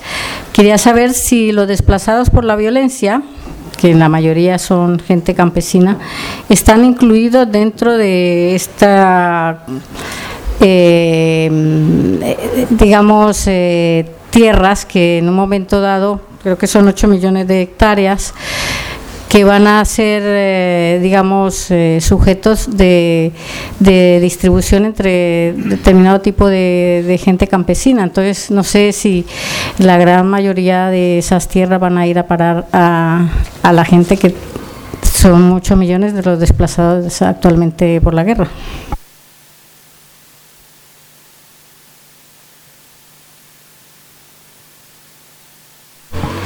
Bueno, vamos a contestar las preguntas que hay en este momento. Si alguien desea hacer otra después, pues si tenemos tiempo la, aceptaremos. ¿Pasan a contestar los compañeros? Bueno, ahora que se iba apagando esa luz allí, me hizo acordar ese pasaje de, de Vázquez Montalbán de asesinato en el Comité Central, ¿no? Cuando apagan las luces y alguien mata al secretario general del Partido Comunista de España, ¿no? bueno, entonces, sí, en general, mira, yo personalmente no hablaría de posconflicto, sino de posacuerdo. Es decir, está claro y sería una gran mentira, una, un iluso, y eso, lo, ese es el, el rudimento, el ABC de la política, creer que un texto puede hacer una revolución y puede en un abrir y cerrar de ojos transformar un país. Tú muy bien lo dijiste, en el sentido de que el pensamiento de las FARC en parte es que es la base para lo que puede ser la transformación socioeconómica del país. Una transformación que no la han hecho los plenipotenciarios en La Habana, sino que le corresponde realizarla a los motores sociales del país. Y ese es un problema de correlación de fuerzas. Ese es un problema que tiene que ver con la capacidad que tengan los sectores progresistas, las fuerzas revolucionarias, las fuerzas democráticas del país para obligar al establecimiento a que cumpla a rajatabla estos acuerdos. Ahora, en el tema de los Estados Unidos, bueno, eh, los Estados Unidos en realidad se ha comprometido con este proceso. Las razones, bueno, las razones pueden ser muchísimas. Los Estados Unidos, y hay, que contar un poquito de, de, historia reciente, los Estados Unidos fueron los gestores del sangriento golpe contra Salvador Allende. Es decir, ya lo han reconocido, han desclasificado todos los documentos, los asesinatos sistemáticos, etcétera, etcétera, para acabar con un gobierno de unidad popular. Pero luego, cuando se produjo el plebiscito, los mismos Estados Unidos presionaron a los militares chilenos para que dejaran de joder la vida. Es decir, son situaciones muy particulares, pero frente a los Estados Unidos, ¿qué? Simplemente la fórmula es recuperar soberanía. Es la única manera. Si un Estado no logra recuperar soberanía, como lo han hecho los países de América Latina, en los últimos años, Venezuela, eh, Bolivia, Ecuador, etcétera, obviamente siempre tendremos al fantasma de los Estados Unidos respirándonos en la nuca. Y obviamente con su propia agenda, que en el caso del proceso de paz, a la FARC y a las fuerzas, digamos, pro paz, la posición de los Estados Unidos en este momento ayuda. ¿Y por qué? Porque ha solventado algunos sectores económicos y de la cúpula militar que eran renuentes a una negociación con las FARC. Pero amén de esto está el tema de las drogas. Es decir, es que, claro, Colombia nuevamente está produciendo, está, está cultivando 100 mil hectáreas de, hoja de coca. Y ese es, ese, la FARC en realidad nunca fue un problema de seguridad nacional para los Estados Unidos porque la FARC nunca atacó intereses de los Estados Unidos en territorio eh, del norte. Pero sí el problema de las drogas es un problema de seguridad nacional para los Estados Unidos. Y ahí las FARC sí puede ser un socio estratégico para los Estados Unidos frente a ese tema. Bueno, el tema de la, de la situación interna de las FARC. Realmente esta conferencia es como una especie de registro notarial para confirmar unos acuerdos ya pactados. Es decir, yo estuve 13 años en las filas de la FARC, yo comandé un frente de la FARC en el suroccidente de Colombia y sé cómo funciona una organización como, como las FARC, en la que difícilmente se encuentra una excisión porque el fuerte nuestro era la cohesión. El fuerte nuestro, pon un ejemplo. Es decir, yo recuerdo, por ejemplo, una, una, un, yo dirigía un frente guerrillero, realizamos unas acciones, en una fracasamos, cuando de pronto, claro, te encuentras tú con cinco compañeros tuyos muertos, queridos por la tropa, y claro, ¿cómo tú armar un discurso de valor, un discurso de moral, para que sobre esos cadáveres puedan los combatientes mantener el espíritu de lucha y continuar con el esfuerzo bélico. Y eso solamente lo, lo, puede conseguir una organización de la catadura de las FARC, en la que es una organización muy vertical, en la que hay muy poca discusión a nivel horizontal, salvo en las conferencias generales y luego ya son planes de carácter militar. Estoy hablando del pasado, ¿no? Porque ya el presente de la FARC es otro. El presente y el futuro de la FARC es otro. Pero es, es más o menos como la, la, de, la FARC ha cometido muchísimos errores, pero su fortaleza ha sido la cohesión. Y la ventaja del gobierno de Santos es haber, lo, haber negociado con una organización como la FARC, que será diferente si la negociación es con el Ejército de Liberación Nacional. Porque la FARC es como es una política, es como el samurái, es decir, es un camino rectilíneo cuando define una política.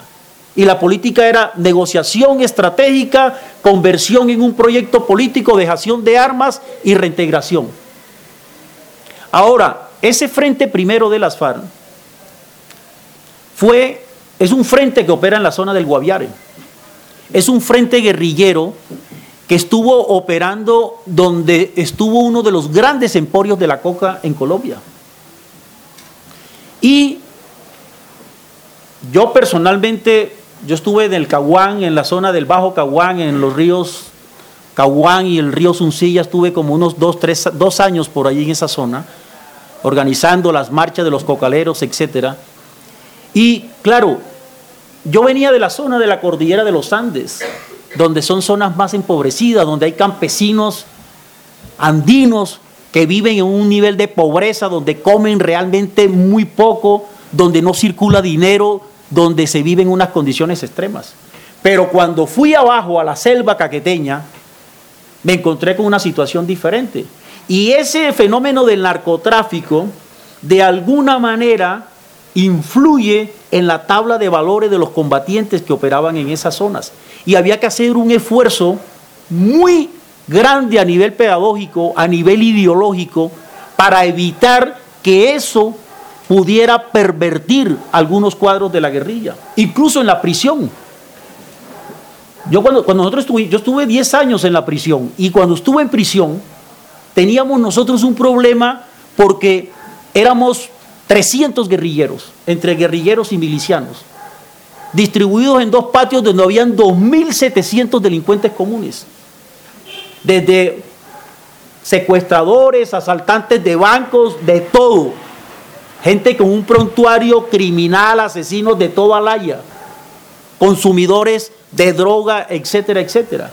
Y para nosotros poder proteger a nuestros combatientes que no se metieran en esos asuntos o se dejaran cooptar por ese, esa tabla de valores delincuencial, incluso el lenguaje. Era un problema. Entonces, el Frente Primero, para resumir, y traté como de ilustrar un poco, estuvo en una zona en la que el fenómeno del narcotráfico afectó también. Y fue el frente, óigase bien, que el ejército de Colombia infiltró para hacer la operación Jaque. Es decir, la operación Jaque no fue pues una, una, una, algo que se sacaron de la manga, no, pues por arte de birlibirloque, no. Fue una operación a largo plazo en la que el, el antiguo comandante del Frente Primero, César, fue cooptado por las fuerzas militares a través de su compañera que estaba prisionera en el Buen Pastor. Y por ahí empezaron a hacer un encadenamiento hasta facilitar esa operación que fue la llamada Operación Jaque porque difícilmente se podía hacer un rescate si no se contaba con el beneplácito del comandante de ese frente que estaba encargado de la custodia de los rehenes. Entonces, ese frente es un frente contaminado, es un frente que tiene problemas allí. Ahora, ese es un frente que no va a subsistir. Como frente guerrillero no va a subsistir porque eh, va a encontrar una, una fuerza demoledora. La FARC pudo resistir el plan patriota una de las operaciones militares más prolongadas de la que se conoce en la historia de, la guerra en, América Latina, y aguantó porque por su capacidad de asimilación y que pudo resolver los problemas logísticos con mucha autonomía, sin tener ninguna, ninguna, ningún apoyo externo. Por ejemplo, uno ve, por ejemplo, que las guerrillas del Salvador, el FMLN tenía el apoyo de los sandinistas allí, en, la vecina república. Los vietnamitas tuvieron el apoyo de la China en un momento eh, para, como, como apoyo logístico. Las FARC prácticamente tuvieron una frontera totalmente en contra. Y pudieron internamente resolver sus problemas logísticos. Y esa es una capacidad que realmente lo puede hacer una organización con un nivel de cohesión como las FARC. Eh, en, el tema, en el tema de la reinserción, claro, hay que hablar, claro, la reinserción de la FARC ya es un problema porque, claro, es un, es un componente muy grande, es un componente grande. Pero también hay que hablar de la reinserción de las zonas donde están las, digamos, donde el conflicto se ha vivido en primera persona, donde, ha donde se ha sentido el rigor, el drama del, del, combate. Ahora, yo creo que hemos tenido, eh, por ejemplo, en el departamento del Cauca, yo en esa época estaba en el sur del Cauca, y tuvimos una experiencia realmente, para mí, eficaz. Hicimos como una especie de, de acuerdo entre un plan, funcionarios de un plan de gobierno que era el Plan Nacional de Rehabilitación, las comunidades campesinas organizadas, los miembros de la FARC y la comunidad internacional. ¿Para qué? Para hacer un programa de sustitución de cultivos de coca en el sur occidente del departamento del Cauca, en los municipios de Argelia y de Balboa. Y eso funcionó. Entonces, cuando, se hay, cuando hay una complicidad, cuando hay un asociamiento, una sociedad entre las partes involucradas, se puede conseguir la redención y se pueden adelantar estos planes que son la piedra angular para que esto no fracase y para que no, no pueda hablarse de un rearme de, de combatientes porque los problemas están allí latentes. Finalmente, el tema el tema de los paramilitares. Y en esto voy a ser honesto. Eh, el fenómeno paramilitar de Colombia hoy día no es el fenómeno paramilitar de hace unos 8 o 10 años. No tiene absolutamente nada que ver. Miren, las estructuras dirigidas por los hermanos Castaño, por Salvatore Mancuso, y por el, señor eh, Don Berna, eran unas estructuras que tenían cooptado una buena parte del Parlamento, tenían cooptados los aparatos de inteligencia del Estado, tenían miembros de las fuerzas militares activos realizando operaciones, había patrullajes conjuntos de fuerzas paramilitares, incluso cuando las negociaciones del Caguán el gobierno propuso unas negociaciones con el ELN y se habló de despejar un territorio en el sur del departamento de Bolívar. Y los paramilitares en aquel entonces se opusieron a eso e hicieron un paro nacional y ese fue verdaderamente un paro nacional.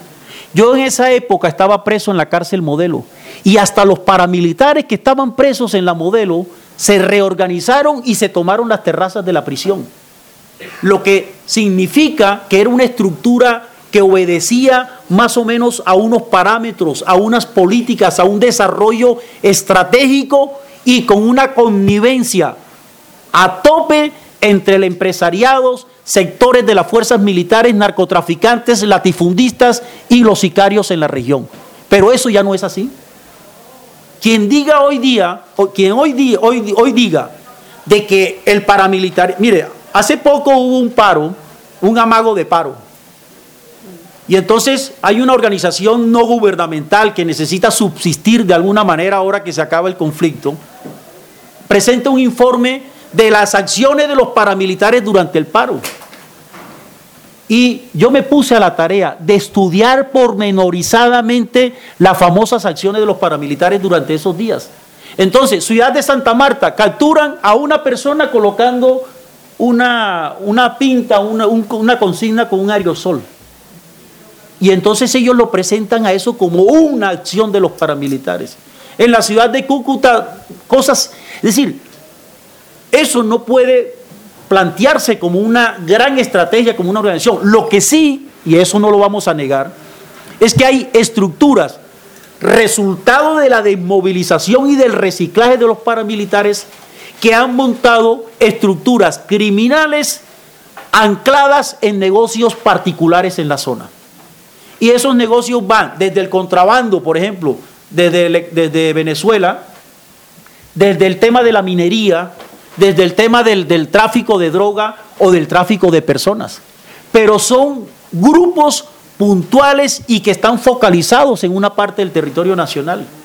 Mire, yo hace dos meses hablé con Alcibía de Sescue, con el alcalde de, Toribío, que fue gobernador, una de las personas más relevantes del movimiento indígena eh, en Colombia.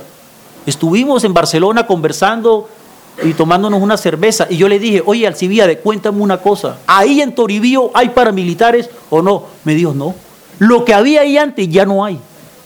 Ahí lo que hay en Corinto son tres, cuatro tipos que por allá, que están eh, con un negocio de marihuana que tienen sembrada en la zona de Corinto, que se pegan un par de tiros y listo. Eso es lo que hay.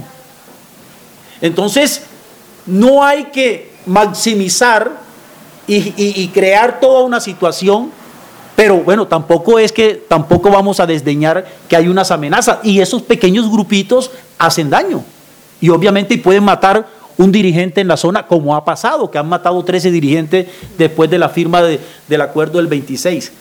Que va a haber muertos en esta negociación, eso lo sabe las FARC, ellos lo han dicho. Sotoboche lo han dicho, aquí nos van, a varios nos van a matar.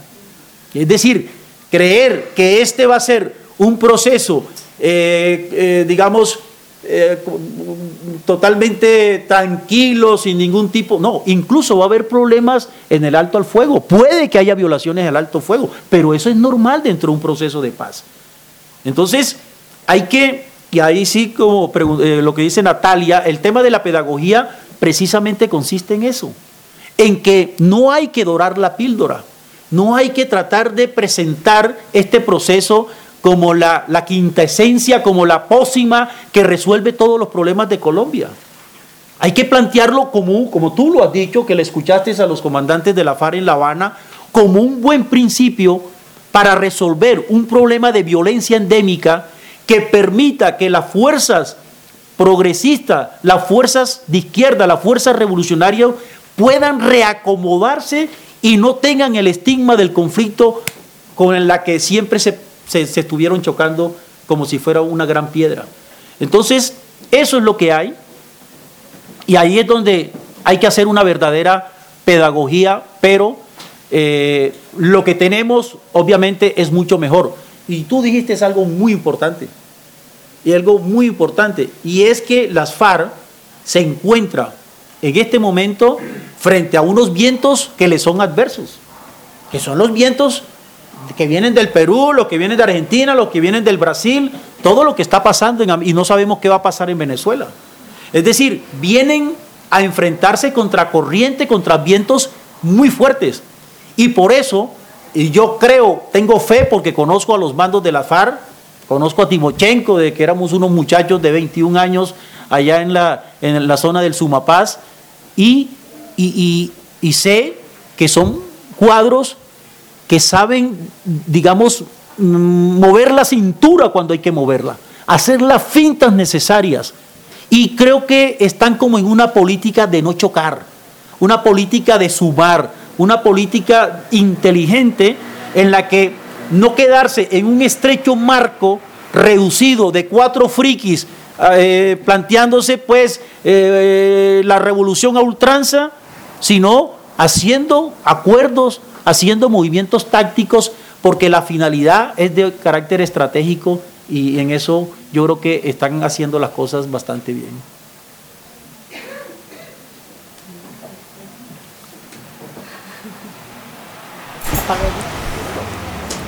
Nada, solo apuntar que para mí el sí, el, el votar el sí, es eh, pasar a un escenario, construir un escenario, o sea, lo digo como activista política, pasar a un escenario democrático, darle la oportunidad a la izquierda de participar. Hoy en día eh, Colombia es de hecho la dictadura más antigua de América Latina. La izquierda realmente subsiste. A mí me tocó la antes de hace un año, dos años, no recuerdo cuándo fueron las últimas elecciones, y me tocó con la Unión Patriótica, trabajé con Aida Bella, que fue la candidata a la presidencia por la Unión Patriótica. La Unión Patriótica ese el partido que fue eh, sufrió el exterminio en los años 80 y les di- y les dieron cómo se llama la jurisdicción como el eh, la personería jurídica. la personería jurídica para volver a ser partido. Y me llamaba mucho la atención porque eh, el afán de ellos era tratar de conseguir los votos suficientes para mantener la personería jurídica. O sea, ni siquiera asumían la posibilidad de tener a alguien en el Congreso o de tener a alguien en la Cámara de Representantes. Tan solo querían la cantidad de votos para subsistir. Y yo decía, ¿pero qué izquierda es esta? O sea, ¿por qué estamos en esta posición de la sobrevivencia y no en la propuesta del, del proyecto político como tal? ¿Por qué tenemos que pasar por este escenario? Y yo pienso que la mejor oportunidad que se presenta ahora es el escenario democrático y la posibilidad de construir un proyecto de izquierda donde quepamos. Un proyecto de izquierda que no se vea amenazado por la violencia. Obviamente esto va a pasar por un proceso y no va a ser que ahora empiecen unas elecciones y nosotros tengamos la posibilidad de tener 20 congresistas. Yo sé que tiene que ser un proceso y más cuando va, va a ser un escenario interesante en el cual también las FARC va a apostar por un proceso político y que la izquierda, esa fragmentación de la izquierda va a ser mucho más evidente de alguna forma. Pero que los jóvenes, por ejemplo, tengamos la oportunidad de fortalecer un proyecto político donde en Colombia normalmente siempre ha sido no solo enmarcado en un escenario bastante complicado donde nos, hemos, donde nos han matado, desaparecido y exiliado, sino que siempre ha sido marcado por una, una misma izquierda, una vieja izquierda que no permite tampoco cambios. Y para mí, en ese escenario también es interesante desde que los jóvenes podamos plantear otras alternativas. Eso por un lado. Y por el otro, lo que mm, remarcaba hace poco, y es la libertad de las luchas, la libertad de poder salir de ese único conflicto y, sacar a la luz los demás conflictos. Eh, creo que Yo quería hacer solo dos comentarios. Uno a la pregunta sobre los, sobre los cacaos, sobre los empresarios. Eso tiene mucho que ver con, la pregunta de por qué esta vez si fue posible una negociación que desembocara en un acuerdo. Y la interpretación que yo mayoritariamente he escuchado es la de que, y se refleja en esa frase de Santos de la paz es un buen negocio con grandes oportunidades para la inversión extranjera, es que, eh, como sucedió también cuando se negoció la paz en El Salvador, hay una fracción entre dos sectores eh, de los poderes económicos y por lo tanto políticos en Colombia. ¿no? Es decir, está un sector que es el sector de los terratenientes, de los ganaderos, algunos vinculados con la agroindustria de los biocombustibles, que son los que han hecho de la guerra su gran negocio. La guerra con el desplazamiento forzado es la que les ha permitido apropiarse de grandes extensiones de terreno y mantener eh, su dominio territorial y eh, ese poder que les da la tierra. Pero en la evolución del propio país y de la economía globalizada, parece que lo que se impone es un nuevo sector, el sector financiero, económico, comercial, industrial, que es el que ha respaldado el discurso eh, de Santos de mm, cambiar lo que decía Uribe. Es decir, Uribe, si recordáis, hablaba de que la victoria es la paz, es decir, hay que derrotar a las FARC para llevarlas a una mesa de negociación en la que les obliguemos a pactar derrotados.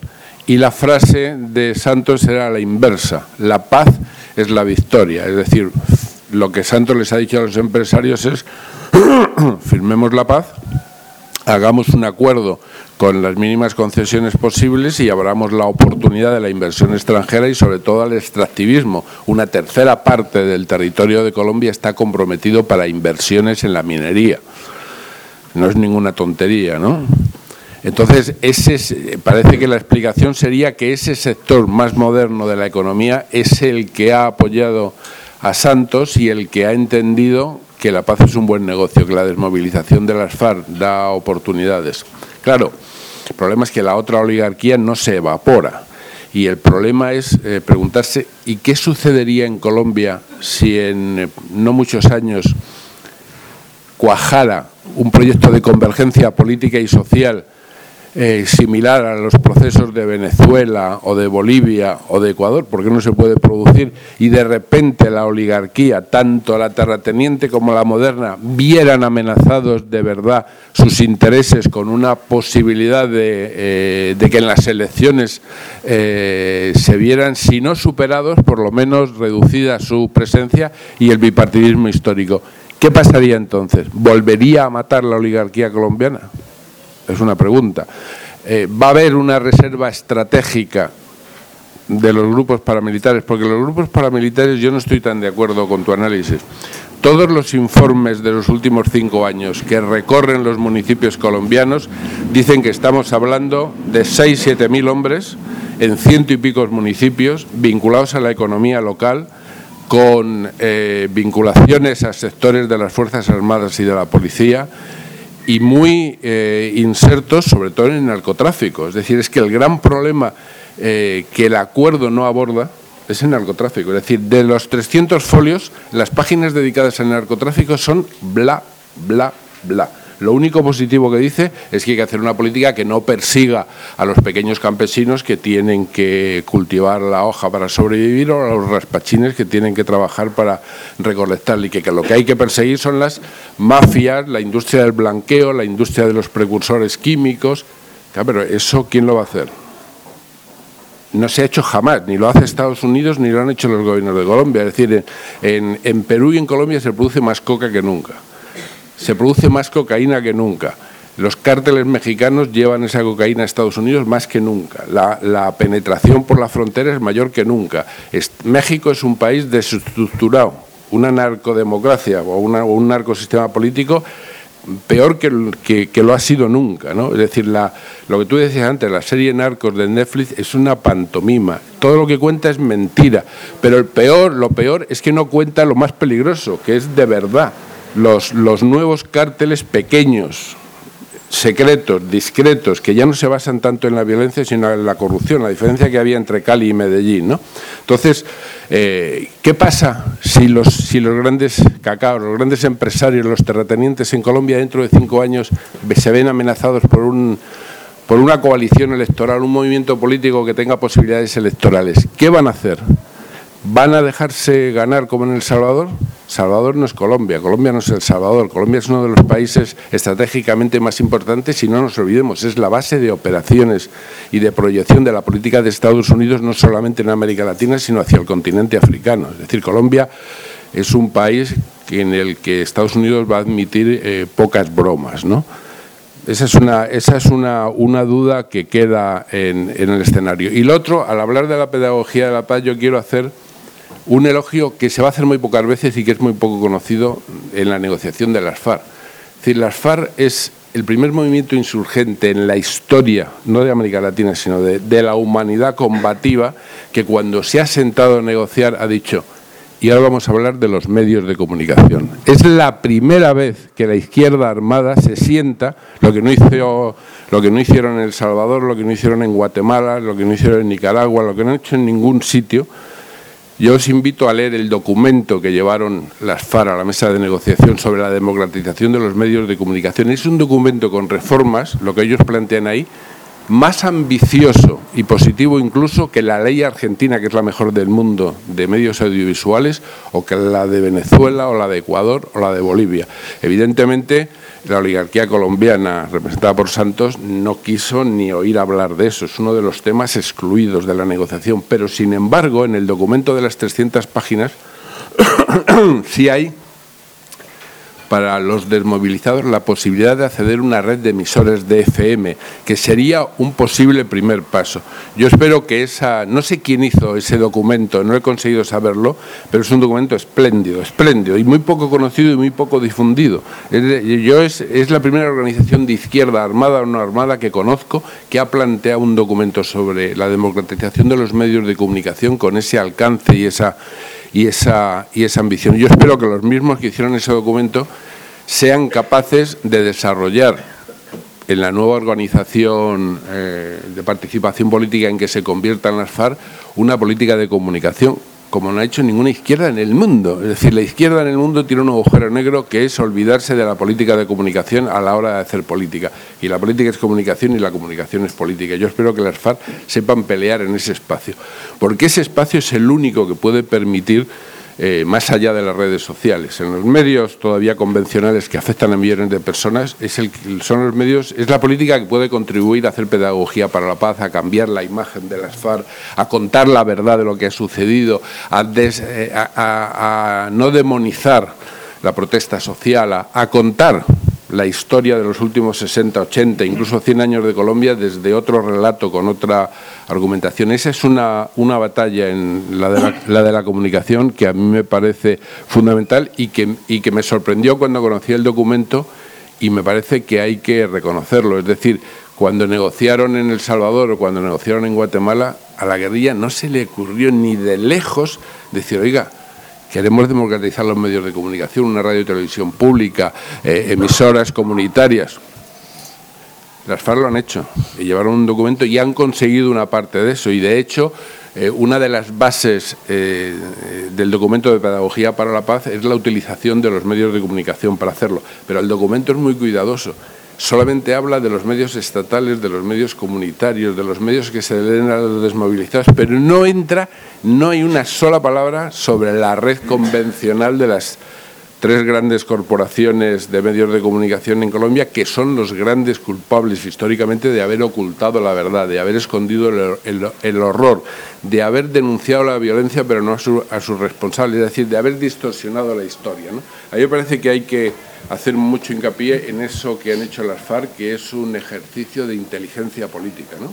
Es decir, al contrario de esa imagen que se habla de las FARC de una organización, sí, vertical pero inflexible, antigua. Eh, no, no, no, no.